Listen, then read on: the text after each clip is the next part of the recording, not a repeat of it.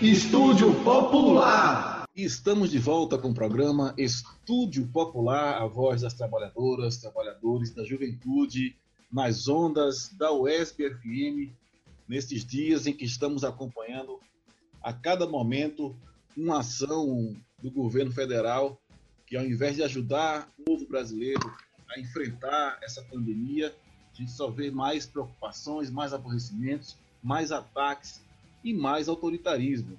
Foi o caso aí da medida provisória 979, que tratava aí da indicação de reitores pro tempore, ou seja, da indicação de reitores que estavam vencendo seu prazo eleitoral e que o governo poderia indicar, o Ministério da Educação poderia indicar um reitor provisório até que resolva a situação e volte às eleições, e volte ao normal à universidade. E para a gente conversar sobre essa situação, da educação, sobre os problemas dessa medida provisória. Nós estamos aqui com Érica Suruagi, professora doutora do Departamento de Educação da Universidade Federal Rural de Pernambuco. Ela que é presidenta da Associação dos Docentes dessa universidade, é da ADUFERP, e é do Fórum Renova Andes. Érica, boa tarde, como é que você está? Tudo bem, minha querida? Boa tarde, Cláudio, boa tarde, ouvintes. Estamos bem na medida do possível, né, fazendo o isolamento social necessário nesse momento e firmes na luta, né, abrindo caminho aí para a retomada das ruas e para as ações necessárias para avançarmos, né, nos direitos e conquistas da classe trabalhadora. Você fala de Recife, como é que está aí? Está muito grave, né, também a situação. Isso, a situação de, de Pernambuco é, é grave, né? E, e a gente está vendo uma flexibilização nesse momento, mas ainda com um número alto de óbitos, né? E também de casos registrados diariamente, né? Então a gente tem uma situação meio que paradoxal, né? Ainda mantemos um número alto de infectados e de mortos, mas há um processo, né? A gente teve um lockdown aqui, mas abre um, um processo de flexibilização que a gente vai ver os resultados, né? Logo daqui a uns 15 dias a gente vai é, ver os resultados dessa reabertura, né? Por etapas aqui do comércio e dos serviços. É muito preocupante, né, Érica? E a gente vê que, como, como falávamos agora no começo da entrevista, o governo apresentou essa medida provisória 979, ela tratava da indicação de reitores pro templo, né, uma, uma, uma, medida que já foi revogada, e mostra, na verdade, um pouco desse descaso do governo com a educação e seu autoritarismo. Érica, você poderia explicar para a gente no que implicaria essa medida 979 em termos acadêmicos e políticos para as universidades? Então, Cláudio, eu vou ilustrar, antes de, de responder objetivamente sua questão, né, o modo de operar do governo Bolsonaro, né? E foi muito bem explícito na reunião ministerial do dia 22 de abril, onde o ministro, né, do, do Meio Ambiente, Ricardo Salles, coloca que o momento é oportuno, né, da pandemia, com um número alto de mortos, para poder passar a boiada. Enquanto a gente está preocupado em salvar vidas, eles estão preocupados em exatamente passar medidas como essa medida provisória 979, que avançam o autoritarismo, a intolerância, né, o projeto antidemocrático que representa o governo Bolsonaro. Então, a, essa medida, a 979, ela colocaria reitores biônicos, né, alinhados, como ele já fez, inclusive nós temos interventores em algumas instituições, a Universidade Federal do Ceará, por exemplo, que estão é, adotando medidas é, de retorno, inclusive, das aulas, sem as condições sanitárias, né, da implementação do trabalho remoto, sem as devidas condições. Então, a gente iria ter é, reitores alinhados com o pensamento do governo para atacar a autonomia da universidade, para destruir tudo que foi construído, né, diante, por, por enquanto que a gente estava preocupado com a vida das pessoas e, e, a pandemia, eles iriam implementar um processo de privatização e de destruição, que é o projeto do Futurice. Né? O governo reapresentou também, na mesma linha aí de passar a boiada, um projeto que foi amplamente rejeitado pelos, pelas universidades, pelos seus conselhos superiores, pelos reitores. Essa medida provisória é exatamente facilitar o governo a implementar essa destruição da universidade pública, essa privatização da universidade pública brasileira. Pois é, então ele, na verdade, ele tenta implantar uma perspectiva antidemocrática ao colocar reitores biônicos como se coloca, né? recuperando inclusive a ditadura militar, em alguns momentos desses, em que você feria a autonomia universitária, em que você feria a, a democracia. É por aí, Érica? Certamente, é o autoritarismo, como, como eu coloquei, né? São medidas ditatoriais e que fez muito bem o presidente do Congresso, o senador Alcolumbre, devolver a medida provisória. Sabemos que ele pode, inclusive, apresentar como um projeto de lei de urgência, como um decreto também. Né? Não estamos imunes com a devolução da medida provisória pelo presidente do Congresso. A gente tem que continuar vigilante porque o projeto é de recrudescimento do autoritarismo, né, numa perspectiva de avançar num regime né, golpista, porque nós sabemos que a eleição de Bolsonaro é fruto de um golpe, e a gente segue é, é, é observando o caminho, né, a galope, inclusive subindo a cavalo, né, como ele vem galopando na perspectiva de querer implementar uma ditadura ou um regime é, autoritário mais do que a gente já está vivendo. Pois é, mas por outro lado também, até essa temperatura que aumenta no Brasil, né, que vem, vem acirrando os conflitos, a gente tem visto reações da próprios trabalhadores, dos grupos progressistas.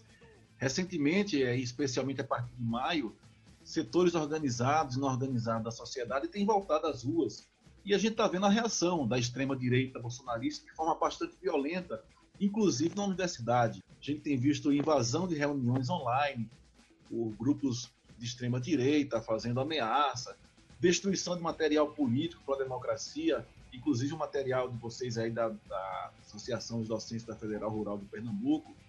Será que se eles já estão sentindo os impactos da contraofensiva progressista, do campo da esquerda e do povo que está revoltado com essa situação? Nós vemos um, um acrescente de mobilização. Inicialmente, pelas próprias janelas, né, nós vimos aí os, os, os inúmeros panelaços, barulhaços, né, diante dos pronunciamentos do presidente. Depois a gente vê uma retomada é, é, de uma luta, inclusive nas redes sociais, muito forte contra o governo. E aí, por exemplo, em relação à educação, o recuo deles em relação ao Enem, uma grande mobilização dos estudantes, toda a sociedade, né? Então, foi uma vitória.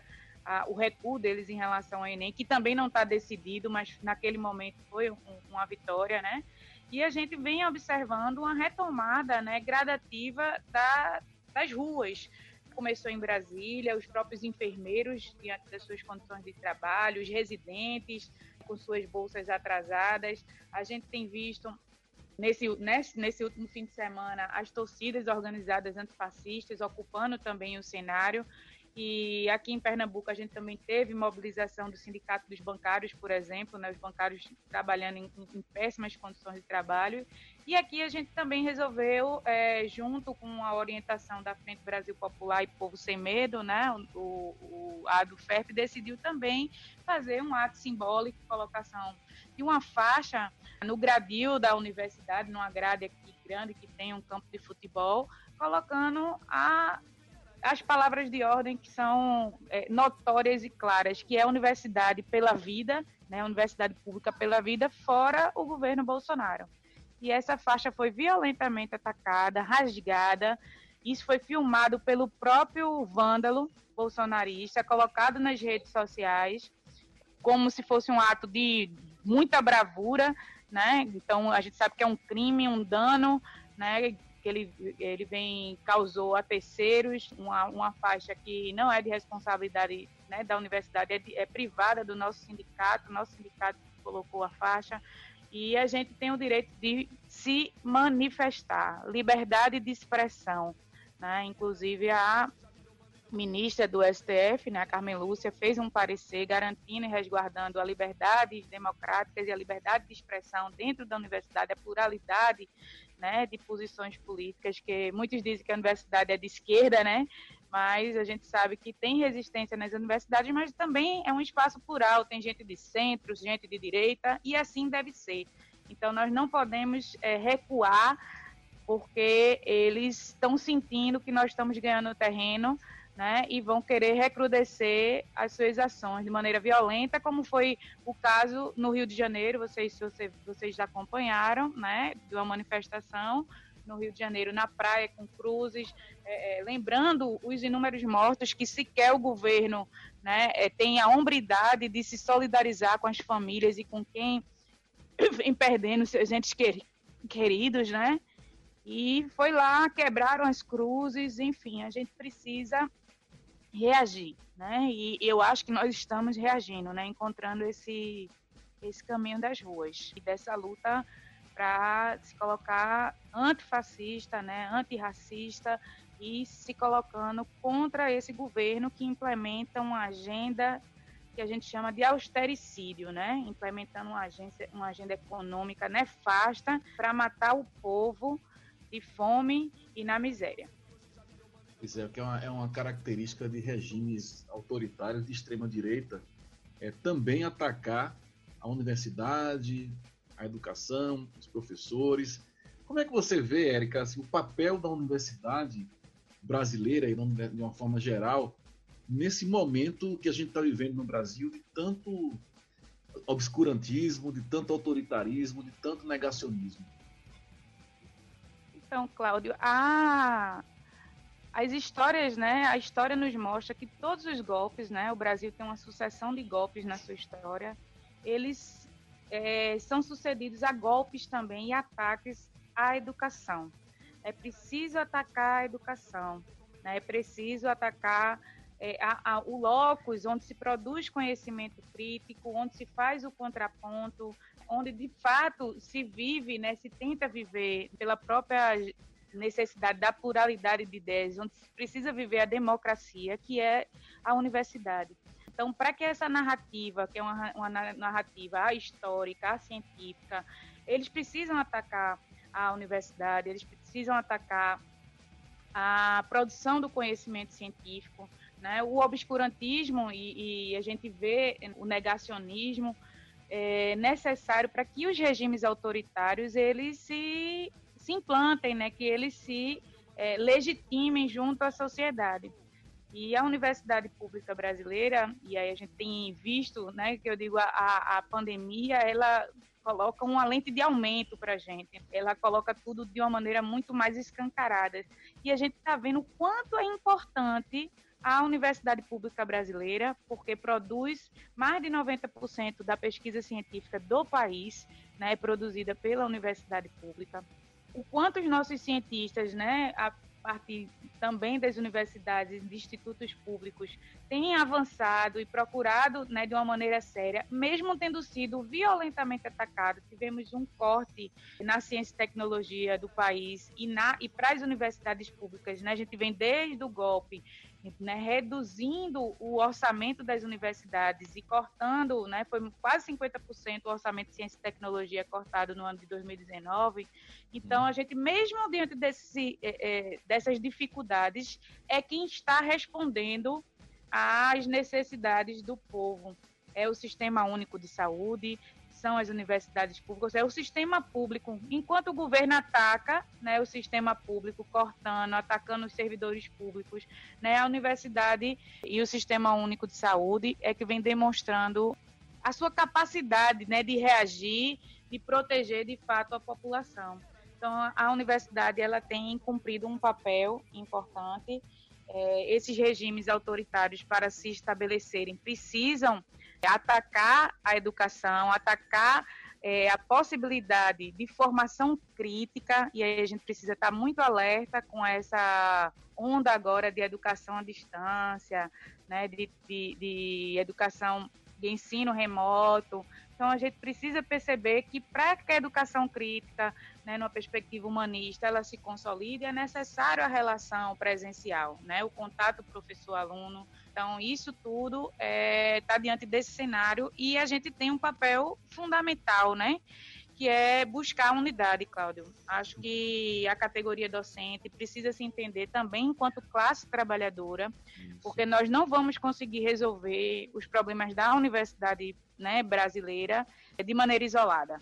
Né? Você viu, como você falou, foi atacado a própria Marcha para a Ciência, puxada pelo SBPC, os, os é, neofascistas entraram, você está vendo os ataques a as redes né, sociais, a gente teve esse ataque aqui na do FEP das nossas faixas e é necessário a gente entender-se como classe e agir como classe, porque os ataques do governo são muito violentos e a gente sozinho, enquanto universidade, não vai conseguir resistir. Tem que ser em conjunto com os demais sindicatos, com a classe trabalhadora, para pôr fim ao governo Bolsonaro. Porque só com o fim desse governo é que a gente vai restabelecer uma ordem verdadeiramente democrática, né? A gente vai poder, de fato, ter os nossos direitos é, respeitados e a gente vai, inclusive, poder tratar seres humanos, a vida humana que está sendo desprezada, está né, tá sendo é, negligenciada por esse governo, a gente vai poder, com um outro governo eleito democraticamente e com outras instituições, né, a gente ter a possibilidade de tratar de maneira digna a população brasileira. A gente conversou aqui com Érica Suruagi, professora, doutora da Universidade Federal Rural de Pernambuco e presidenta do sindicato, né, da Associação dos Docentes da Universidade Federal Rural de Pernambuco.